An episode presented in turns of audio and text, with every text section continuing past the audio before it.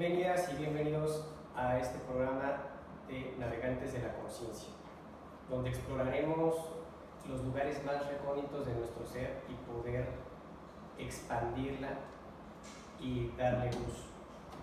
Yo soy Joaquín Illanes y voy a hablar bajo mi perspectiva de qué es la conciencia. Muchas gracias, Joaquín. Pues bienvenidos, bienvenidas a todos.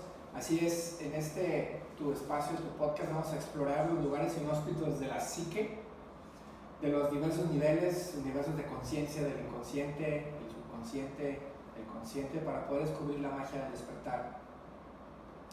entonces, me llamo Gerardo Topete, en redes me encuentran como Pluma de Fénix, un sendero para el alma.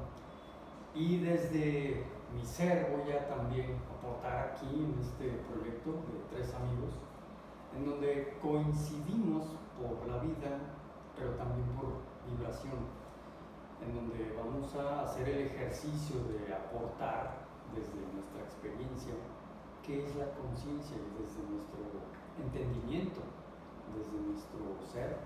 Y este es un ejercicio finalmente que va con un pulso de, de unirnos para hacer algo en pro de nuestra sociedad y finalmente pues, de la humanidad, ¿no? desde donde nosotros somos.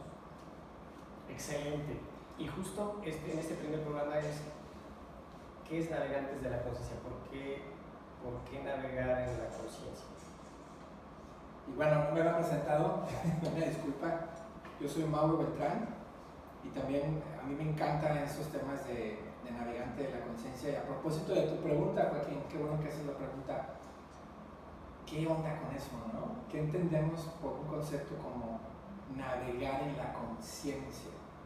Para mí es como esa búsqueda dentro de nuestro interior, pero desde una manera despierta, ¿no? Estoy presente, estoy aquí, estoy ahora y estoy consciente, de ahí viene la palabra consciente. ¿Cómo ves, Gerardo? Fíjate que antes de empezar a grabar ya nos habíamos puesto de acuerdo. Vamos a hablar de esto y de lo Entonces me puse a hacer mis pininos de estructurar mi discurso para este primer episodio piloto y llegué a mis conclusiones en donde la pregunta máster de nuestro primer piloto es pues, ¿qué es la conciencia? ¿O por qué navegantes de la conciencia? Y llegué a mi conclusión en que la conciencia es la manera en la que tiene el ser para autorrecrearse, percibirse. Pero hablar del ser pues no es hablar exclusivamente del ser humano. Está el reino vegetal. Los vegetales tienen conciencia en su nivel, pero pues están los soles. Bueno, pues un sol tiene conciencia en su nivel, una piedra tiene conciencia en su nivel mineral Luego entonces mi conclusión es, la conciencia no le pertenece a nadie, es una herramienta del ser para autopercibirse. Luego entonces, como ser humano, ¿qué es la conciencia? Yo soy un paquete, como ser humano, un cuerpo con cinco canales para percibir lo que sea que haya afuera de mis cinco canales, mis cinco sentidos. Entonces, lo que sea que yo perciba, tiene que ver con mi nivel de conciencia, más no con la conciencia. La conciencia es algo que nosotros percibimos, una herramienta con la que percibimos al ser. Exacto, y justo, justo claro, lo que dices es muy interesante porque de repente en tu día a día la gente luego va en automático, me incluyo, o sea, estamos luego en automático en el coche, con tu trabajo y de repente eh, haces cosas en automático donde no estás consciente de ciertas cosas y cuando detona esa conciencia cambia tu perspectiva y entonces tienes una mayor responsabilidad porque la acción que tú hagas con conciencia pues va a, tener una repercusión tanto buena o mala, depende de la acción en la que estés haciendo. No sé qué opinas. Sí, completamente. A mí me pasa algo muy, muy interesante, no sé si, si les ha pasado a ustedes, que hay cosas que haces inconscientemente en tu día a día, ¿no? Entras en una rutina, hábitos y las haces porque ya siempre lo has hecho de la misma manera.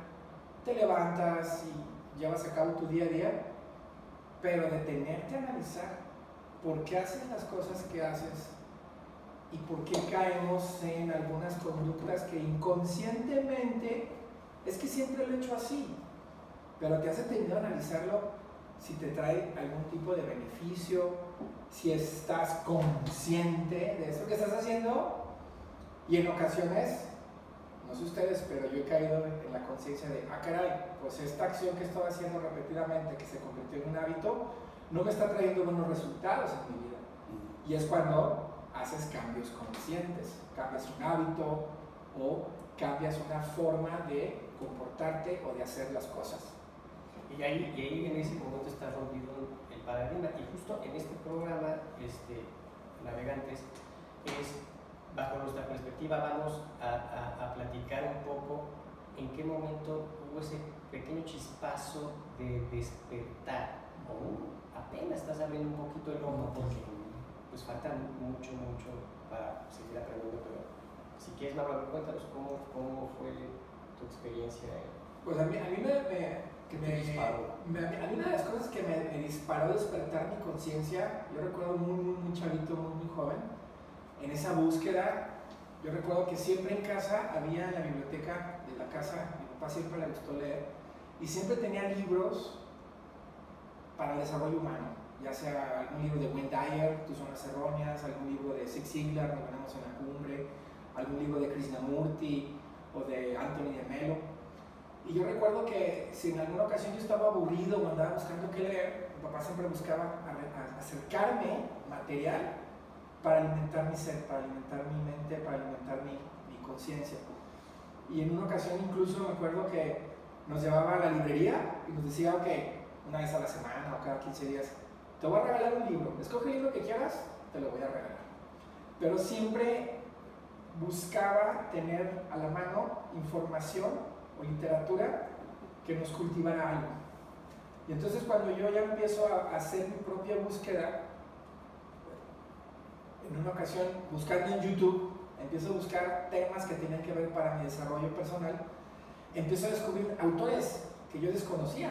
Yo ya conocía, por ejemplo, a Zig Ziglar, Anthony Emelo, a Krishnamurti o, o a Wayne Dyer, pero por ejemplo, yo no conocía a Jim Rohn, yo no conocía a Anthony Robbins, por ejemplo, yo no conocía a Luis Hay.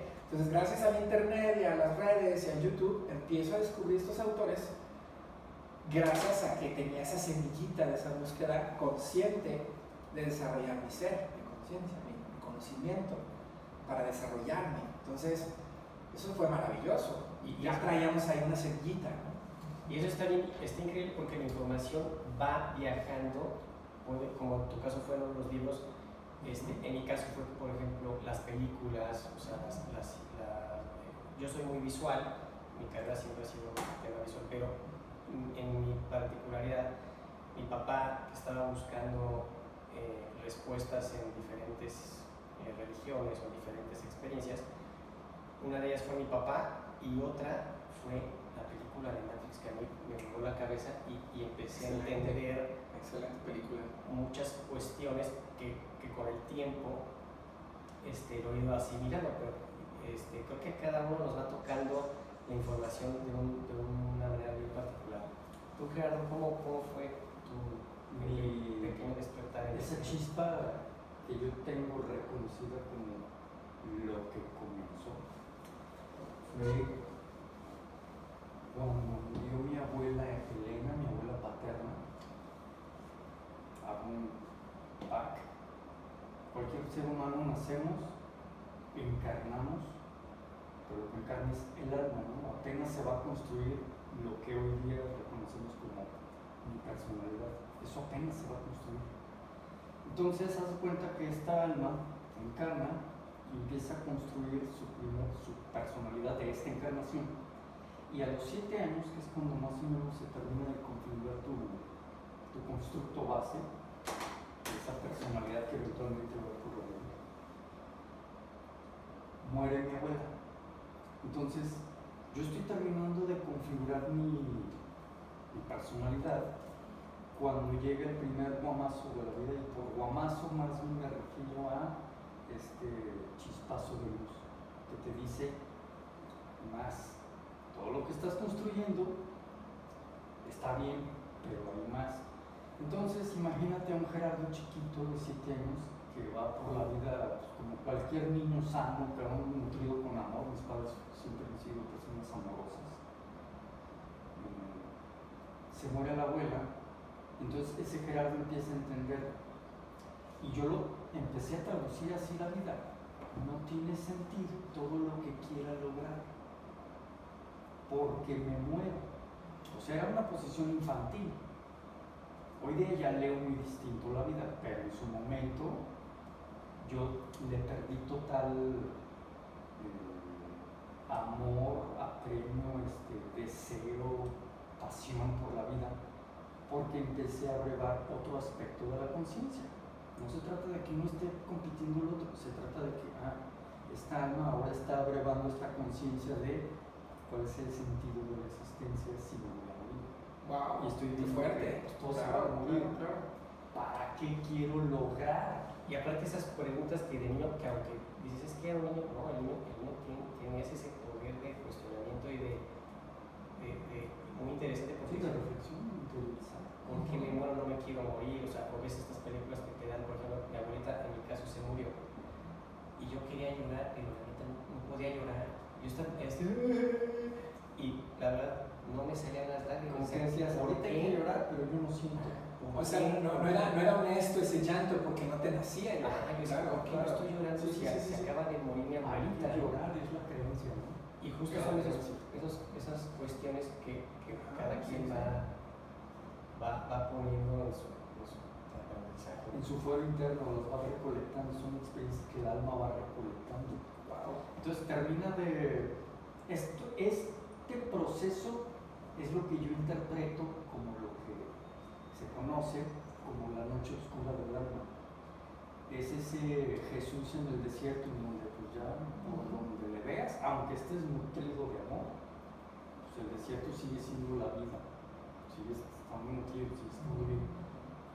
Pero tu perspectiva es de desierto, todo es estéril, todo es muerte, no importa dónde voltees. Todo lo que quieras lograr es igual a nada, no sirve de nada. Como que llegaste, perdón que te interrumpa, a un nihilismo muy fuerte. Sí, De decir, ¿qué caso tiene vivir si me voy a morir? Eso está, está fuerte la reflexión. Mis semejantes claro, que sí, sí, mismo sí. lograr, tú decía, pues este brother, en mi interpretación desde entonces, no se está dando cuenta, como dicen por ahí, que está siendo adorador del polvo. Está logrando muchas cosas que va a dejar. Ahora no lo interpreto así, ahora interpreto, no, es que es un alma que viene específicamente a tener esa experiencia de vida. No es que esté adorando el polvo, no es que esté trabajando por algo que vaya a dejar. Aun cuando sea cierto que vas a dejar todo lo que, que si las riquezas, que bla, bla, bla, no se trata de pensar que no vale la pena, se trata de pensar que vale la pena por la experiencia adquirida. Pero tenía que darme cuenta y me tardé décadas, décadas en llegar Claro, a y, y bueno, re- retomando ese ejemplo que acabas de darnos, Gerardo, tenía 7 años de edad. Digo, para que un chico de esa edad caiga en esa cuenta consciente de que es mortal, es un momento fuerte para niño, ¿no? para el ser humano de, de cualquier cultura, de cualquier religión, de cualquier país.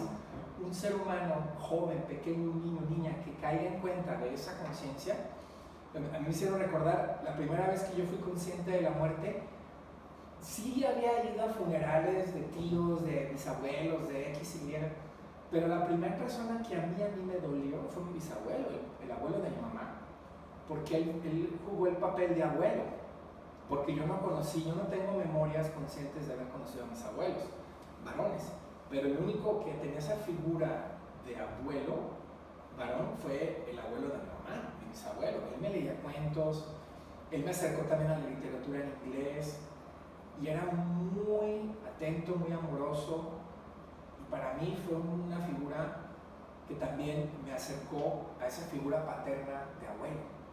Entonces cuando él fallece, yo tampoco lloré, me identifico con, con Joaquín, yo no lloro porque yo sentí una paz de que sabía que estaba en un mejor lugar Pero a la que veo llorar mucho es a mi mamá, cuando fallece mi bisabuelo. Trabajo distinto. Y entonces yo, yo no entendía por qué lloraba mi mamá, no entendía el dolor de mi mamá.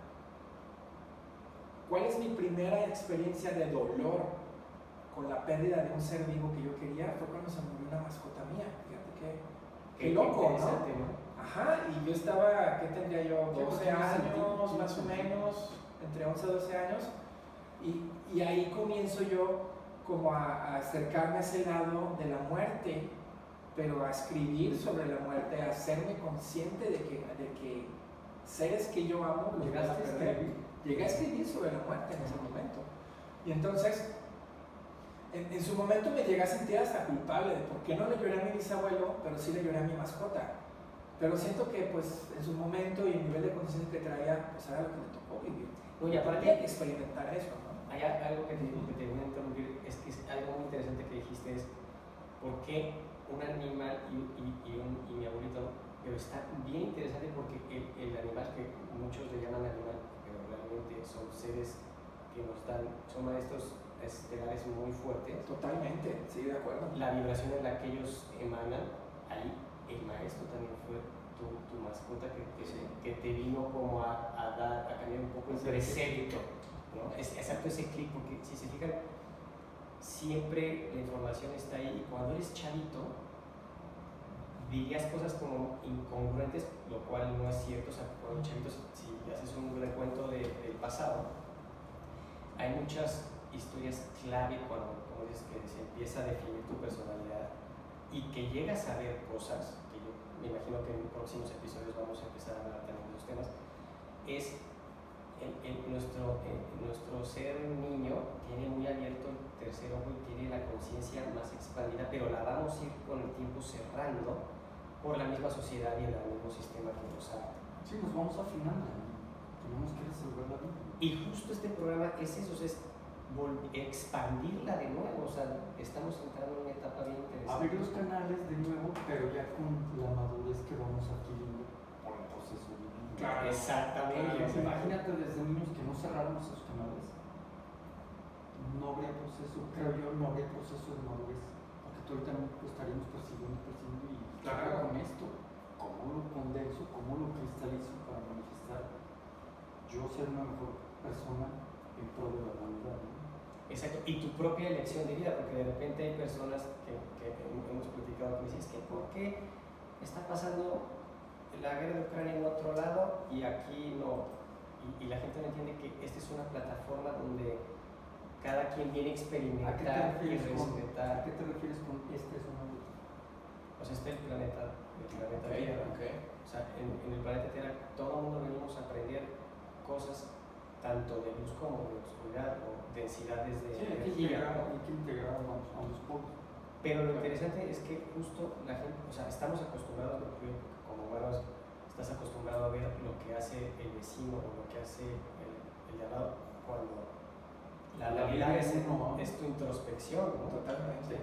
A mí me, me- me encanta cuando recuerdan el tema de la infancia y lo del tercer ojo, porque yo recuerdo y tengo recuerdos muy vívidos de mi infancia, que era una constante yo ir de pequeñito, de 3, 4 años, con mi mamá, con mi papá, a decirles que en el jardín había seres que me platicaban y que yo platicaba con ellos. Yo decía que eran duendes o gnomos. Y no mis- y mis- papás se preocupaban y me llevaban al psiquiatra, me llevaban al doctor y era sonámbulo.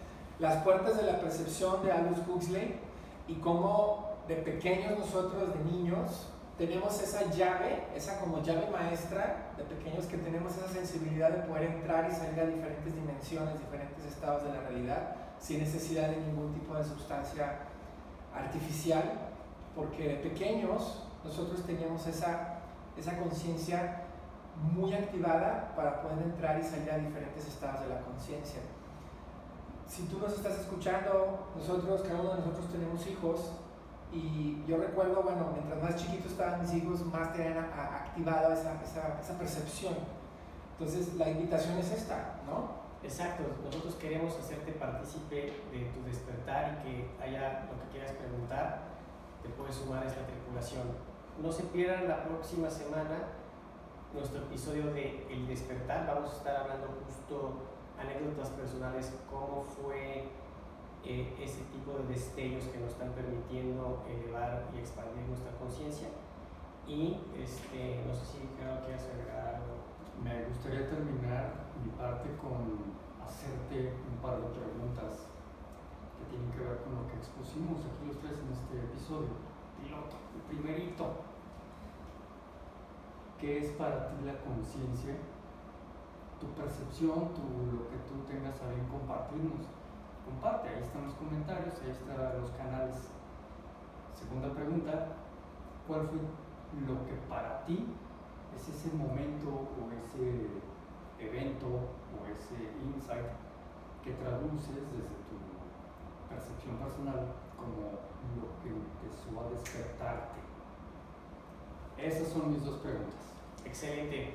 Muchas gracias. Este, seguimos en la navegación. Nos vemos. Hasta la próxima. Hasta pronto. Bienvenidos, bienvenidas siempre.